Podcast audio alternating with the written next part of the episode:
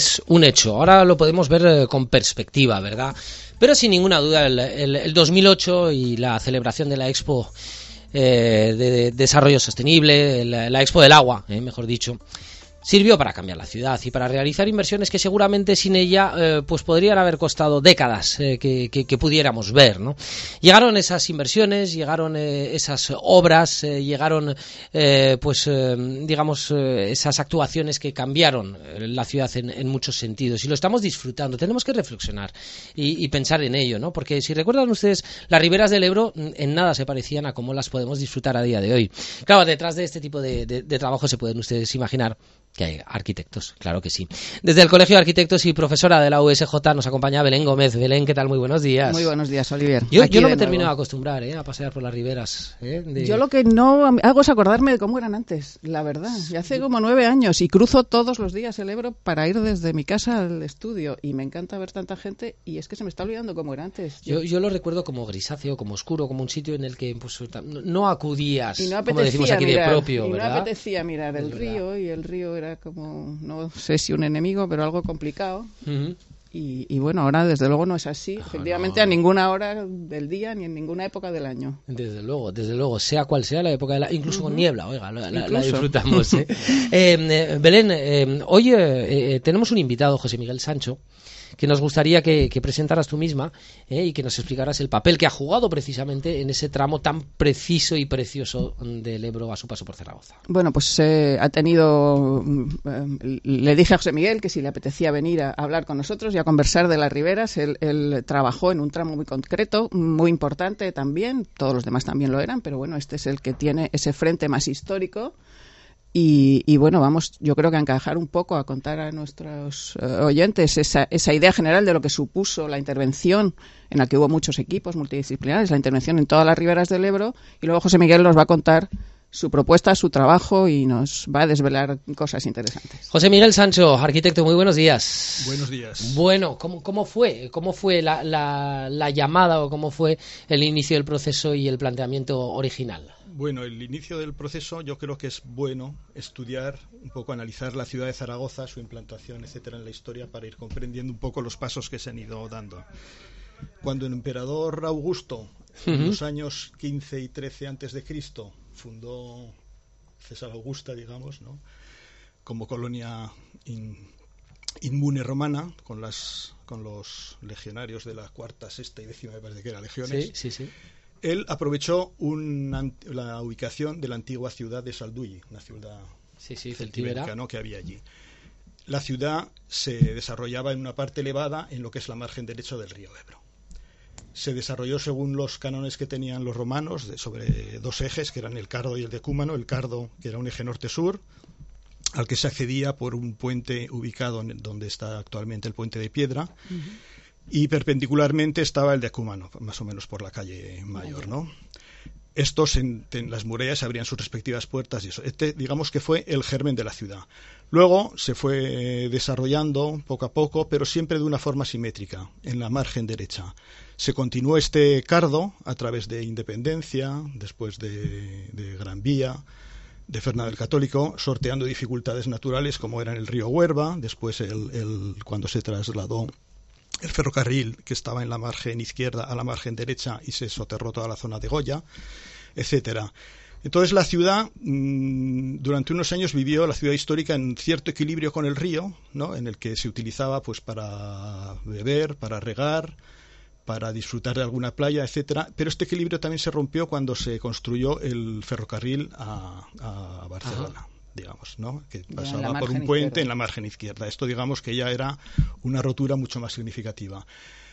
Entonces, bueno, el papel de este, de este área izquierda, de esta zona izquierda, eran huertas, eran suburbios industriales y luego también, pues, alguna zona urbana, pues el convento de San Francisco, que normalmente se, se erigían, se levantaban fuera de la ciudad, pues dio nombre al barrio de Jesús entonces digamos que era una zona, pero vamos, bastante suburbial y Zaragoza vivía pues totalmente separada del río. Las preocupaciones de los zaragozanos entonces eran tener defensas eh, frente al río y para eso se construyó primero el, muro del Pilar, después el de San Lázaro, después Echegaray, el de Actur, etcétera, distintos muros y cruzar, porque originariamente solo estaba el puente de, vamos, el puente principal, el puente de piedra del siglo XV, y en 100 años creo que fue se construyeron siete puentes, un poco para subir. Entonces llegó un momento que la ciudad empezó ya a desarrollarse hacia el otro lado, se consolidó el Actur, otras distintas zonas, con lo cual se vio que esa ciudad simétrica, pues ya mm, en el que el Ebro solo servía, pues eso, como dotación de agua, como eh, servir para riego, etcétera,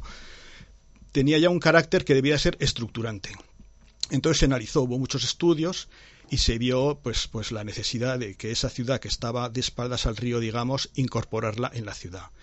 Para incorporarla, lo primero que había que hacer era estudiar la hidrología, porque claro, es un medio natural muy fuerte. Entonces, efectivamente, había que humanizar un poquito el río Ebro. Había que crear recorridos, tanto longitudinales como transversales, había que poner equipamientos, dotaciones, es decir, eh, integraron la ciudad tanto longitudinalmente como transversalmente. Claro, cuando te pones a estudiar esto, lo primero que dices, oye, eh, aquí hay una fuerza de la naturaleza muy fuerte, que es el régimen hidráulico, y que tienes que tener en cuenta. Entonces, claro, Por eso se estaba de espaldas también, porque el Ebro... Sí, es una de las razones, claro. Y, las protecciones de Chegaray, es que tenías 10 metros de desnivel entre el paseo y, la cota del río en estiaje, ¿no? Pero es que tienes un caudal desde 30 metros cúbicos por segundo en época de estiaje, en verano. El caudal medio son 250, Hoy estarán pasando pues 420 o de ese orden. ¿eh? sí, pero tampoco es mucho porque el doble del medio son 500. Luego está la avenida ordinaria de 2.000 metros cúbicos por segundo y la extraordinaria de 4.300. Entonces, claro. Muchísimos datos. ¿eh? Me estás dejando impresionada con ¿Qué, todo vas a hacer? te, lo tienes que estudiar y te apretaban por un lado, te apretaban por otro. tienes que cumplir con unos y con otros. Entonces, todo esto te lleva a decir, bueno, un río en el que en verano tengo 10 metros de desnivel y que en invierno, para estar protegido de todas estas avenidas, voy 10 metros por, por encima, ¿cómo lo comunico con el, con el ciudadano?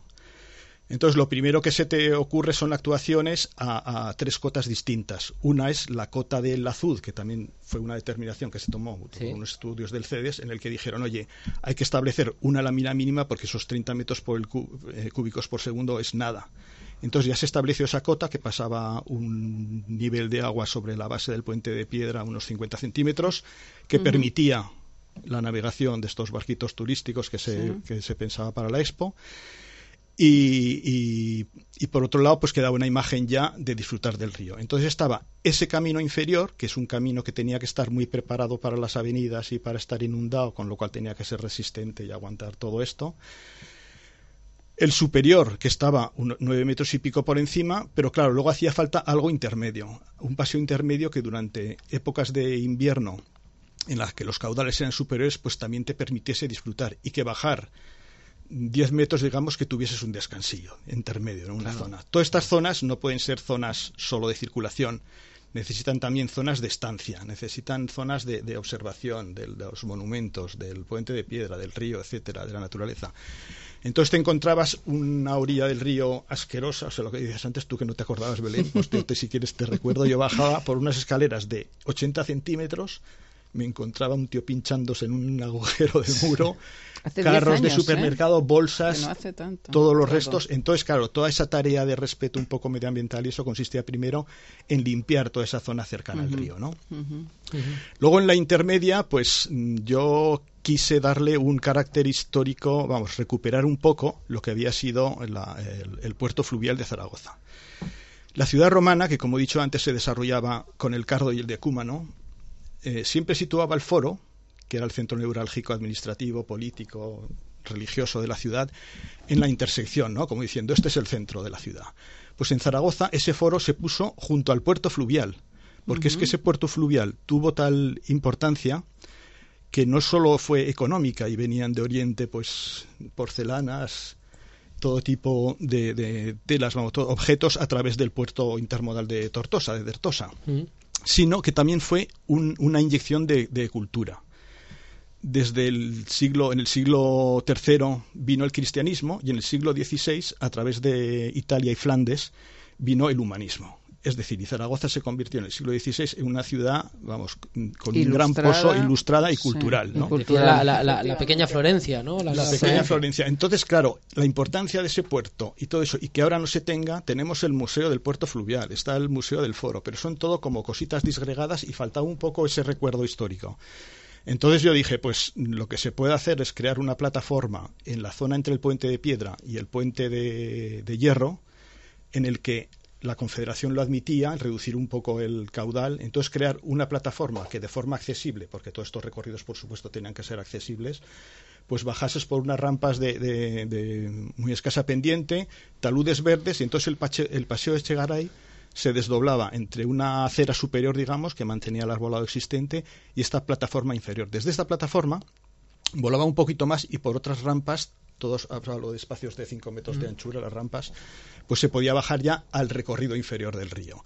Y de la plataforma también se podía, modificando todo el saneamiento, y aunque iba muy ajustado, se podía llegar a conectar con el propio museo del, del, puerto, fluvial. Con lo cual hubiese sido, o sea, podías entrar desde el museo, entendías, recreabas un poco esos muelles romanos, digamos, y un poco enlazabas la importancia del Ebro con, con, el museo y con la ciudad. Pero bueno, todas estas cosas se fueron cayendo del proyecto. Pero yo cuento un poco los, los objetivos y las cosas. Iniciales, y, y, luego que también son documentos que están en el ayuntamiento, vamos, que son propuestas que incluso se hicieron se públicas. retomar. Eso es, es un poquito complicado, pero se puede llegar a retomar, ¿no? Entonces, bueno, esta era un poco una idea de crear ese paseo intermedio. Luego, si vemos el cuadro que está en el Museo del Prado de Juan Bautista Martínez del Mazo sobre el puente de piedra, creo que es de 1647 y entonces se ve los efectos de la riada de 1643 en la que la riada que fue de 5.000 metros cúbicos, o sea, una extraordinaria, pero, madre pero, mía, pero bien extraordinaria. Pues digamos que, que, tumbó, que derribó los dos arcos centrales. Y ahí se veía que hay un arco más, porque entonces no estaban los muros de Chegaray ni del Pilar, y se ve un, arco más del puente de piedra. Eso, hablando con los servicios de infraestructuras, con Carlos Lafuente, que es el ingeniero que estaba allí, pues nos pusimos en contacto con los bomberos y nos metimos a verlo. Y efectivamente, ese ojo existe, aunque pasaban dos tubos de saneamiento, pero todo eso se iba a modificar. Y mi idea era conectar la plataforma esta del puerto fluvial, pasando por ese ojo, a esa cota intermedia, con el nivel del primer piso del edificio del Club Náutico que luego hablamos, que era un equipamiento que había que hacer al otro lado del puente de piedra. ¿no? Con lo cual ya teníamos el paseo inferior, el paseo intermedio y el paseo superior. Este paso por el ojo del puente, también al ser un sitio protegido, pues podías tener un poco una especie de zona eh, expositiva que te preparase para lo que es el puerto fluvial, etcétera, ¿no? Y luego se llegaba a la zona del, náutico, entre el puente de Santiago y el puente de Piedra.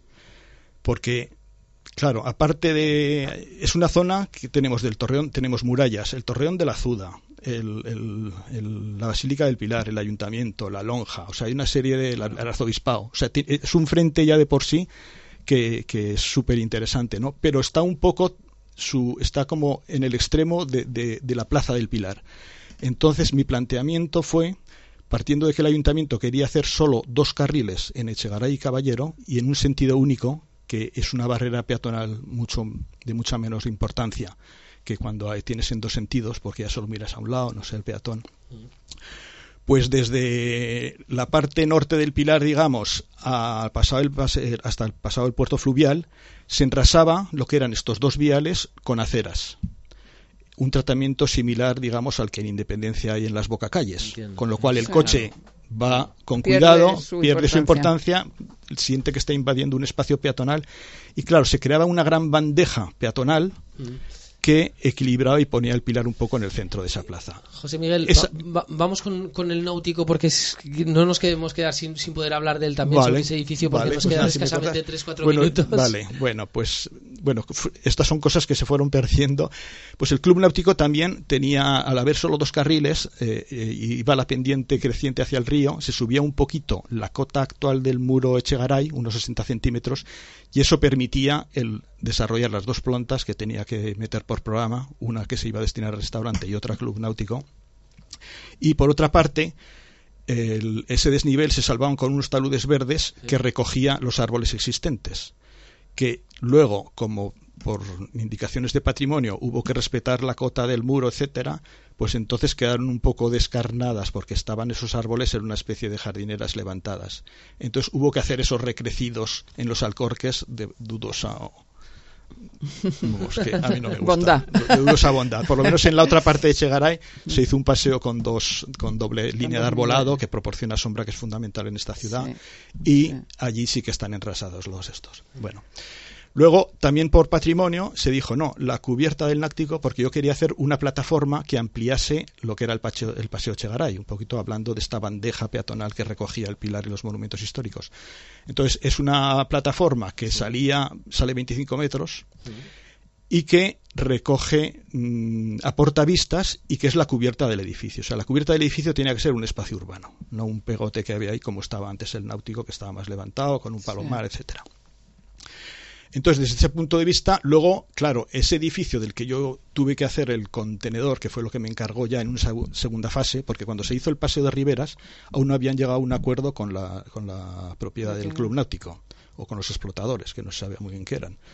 Entonces, eso al final retrasó el tema del náutico. Entonces se hizo por un lado el paseo Echegaray, que llevó la dirección de obra del Ayuntamiento de Infraestructuras, y por otro ya, luego el consorcio Zaragoza Expo 2008 ya me encargó tanto lo que era el club náutico como en el otro lado, ya que no se había hecho la recreación esta del puerto romano, una pasarela de acero corten que también baja, que supongo que la habréis visto, ¿no? Es una que tiene y que en el recorrido es un poco como un en escala reducida lo que tenía que ser el paseo de las riberas, un recorrido quebrado porque iba salvando árboles que sí. muchos de ellos han desaparecido porque por ahí hubo que meter grandes maquinarias y luego por otro lado que se va conectando, que no tiene un principio y un final, sino que a mitad de recorrido puedes bajar o puedes subir. Es decir, que no es un recorrido con solo un punto inicial y final, para que no dé pereza, para que te puedas meter y puedas un poco improvisar. En lo que es el náutico, Mm. pues entonces eso, había una normativa que tenía. Sí, ¿qué pasa? Que me un estoy minutito, pasando. es que solo tenemos un minutito. por- Bueno, de- de- pues fue un edificio muy complicado ese contenido Sí. porque para cumplir con lo que es el río la forma tenía que ser, digamos, mm, dulce respecto a las avenidas del Loga, por eso tiene esa forma como de sector circular. Sí.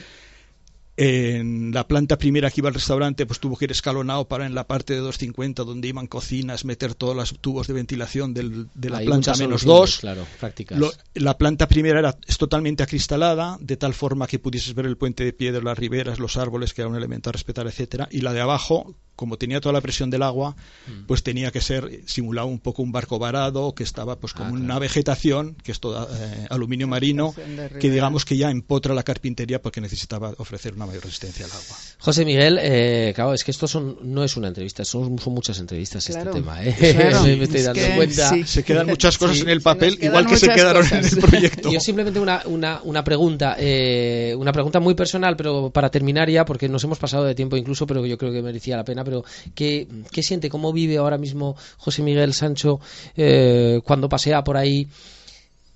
Rodeado de conciudadanos que no saben que usted es el autor de ese, de ese lugar, de cómo ha quedado.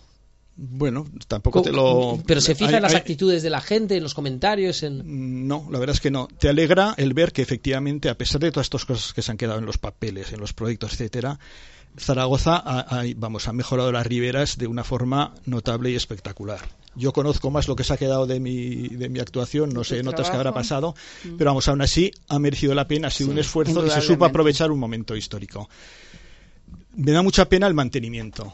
O sea, hoy mismo he pasado, antes de venir aquí, por el náutico y he visto que unos bancos que eran hormigonados Sí, sí. a la vez que la losa que cubría la cubierta, que han desaparecido tres y que eran para separar la zona que me exigían que bomberos tenía que poder pisar para soportar una carga de 2.000 kilos metro cuadrado, de un vuelo de dos metros y medio que iba cubierto con madera. Y esos bancos los separaban que para que fuese un elemento rígido y no pisase un camión ahí un día y tuviésemos un disgusto. Sí, pues de repente ves que han desaparecido tres. Eran bancos con iluminación indirecta que iluminaban y luego ves barandillas rotas. O sea, yo veo que luego hay un problema Es de que el mantenimiento es una asignatura y- perdida. Y, el vandalismo. Y el Pues- vandalismo, y eso es una pues pena. Eso hay que solucionarlo. Y eso es una eh, cosa que es- efectivamente entre todos tendríamos que hacer. Es un tema educacional, de formación y de, de- de no sé qué. José Miguel Sancho, siento muchísimo que no podamos seguir hablando de ello porque me parece un tema apasionante Pues y yo además también, es, pero nada, es si el ADN de cortas, nuestra me ciudad, el- bueno, el, Ya ves el que no- nuevo ADN de Ya nuestra ves qué nombre tenéis en esta emisora. ¿eh? Eh, por-. Es verdad, Fermi. es verdad, efectivamente.